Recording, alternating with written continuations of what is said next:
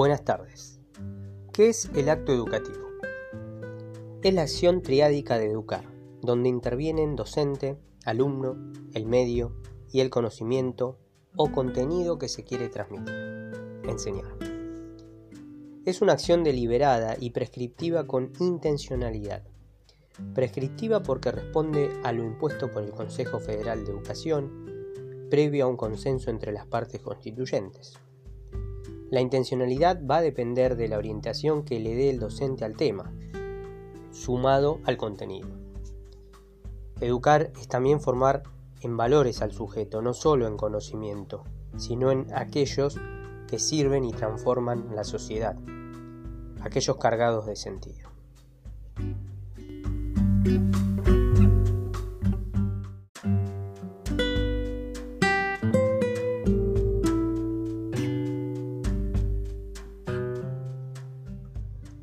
Cómo y por qué está Dios en el acto educativo?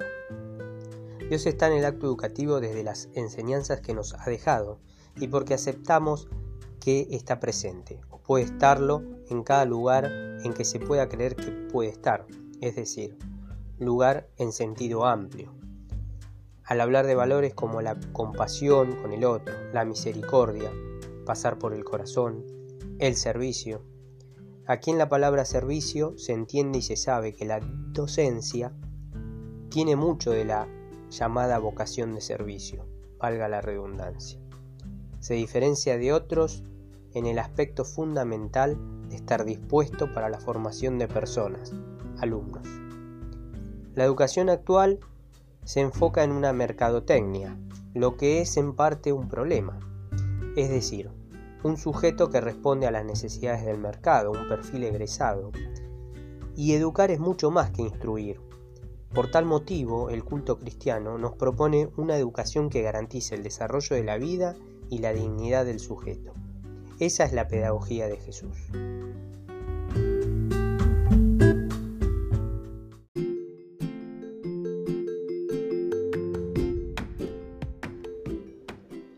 La pedagogía de Jesús abarca muchos aspectos humanos, pero el más importante nace en la implicación de descubrir los signos de vida.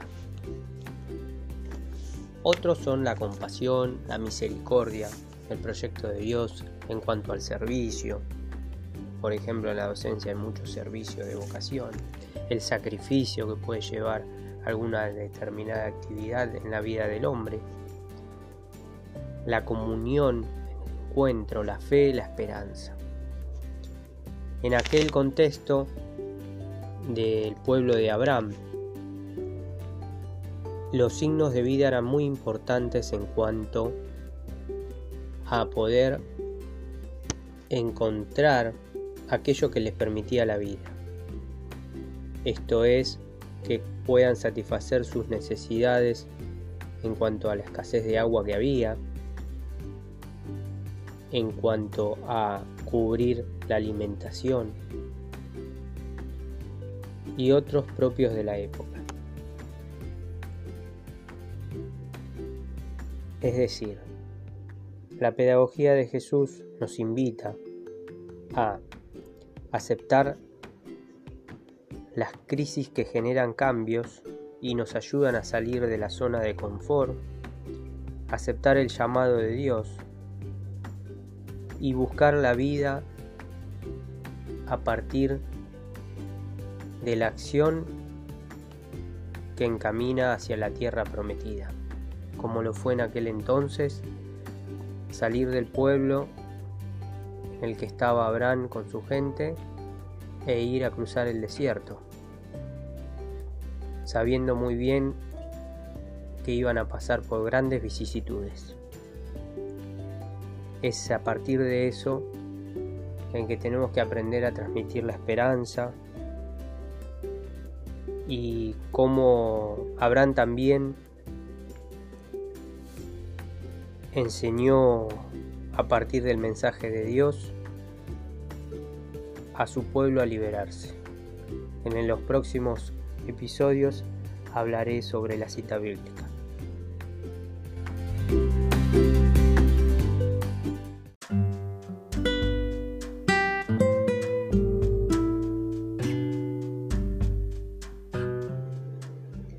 Cuanto a la historia de Dios y su pueblo,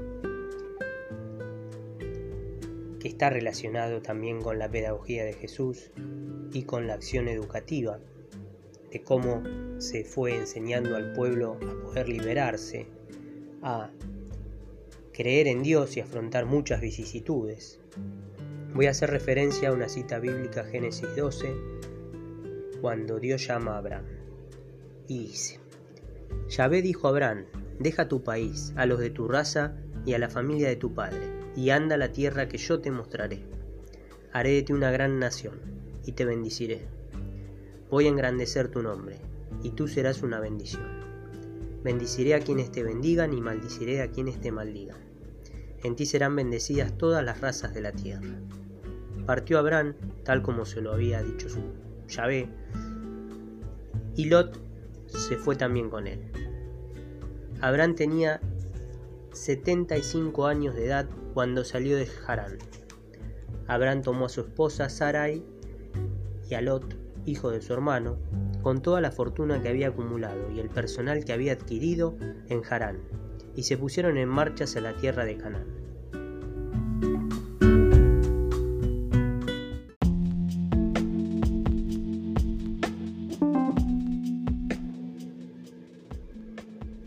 Bueno, a partir de esta eh, cita bíblica, haré una pequeña reflexión que está orientada hacia el mensaje que nos da Dios, que es un mensaje de fe, un mensaje de poner a prueba también nuestras creencias, nuestro sistema de creencias, que ineludiblemente eso conlleva a tener que confiar en la tierra prometida en esa promesa de libertad.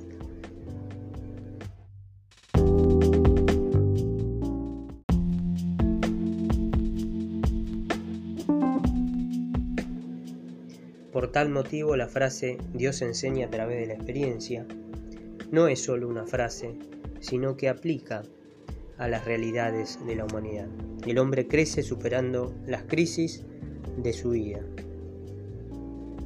Cuando Abraham fue a cruzar el desierto, tuvo mucha valentía y transmitió esa confianza y fe a su gente cuando marcharon hacia la tierra de Canaán.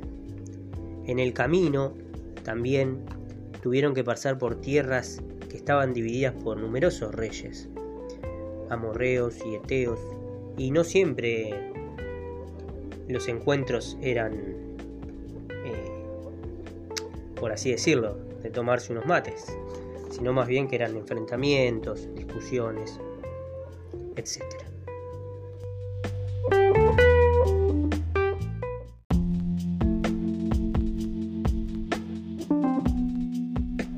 Es por eso que interrelacionando el acto educativo, la historia de Dios y su pueblo, la historia de Abraham,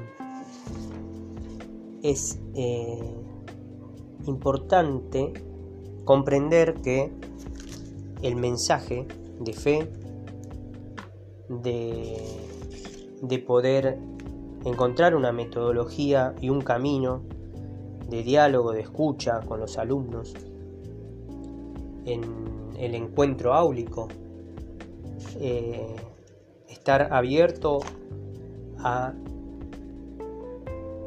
pequeñas situaciones donde uno tiene que dejar de lado un poquito el contenido para poder acompañar en cuanto a los valores, en cuanto a un consejo, como lo hizo, como lo hizo Abraham con su pueblo, que ha sido un gran patriarca de su historia. Y entender que educar es mucho más que instruir,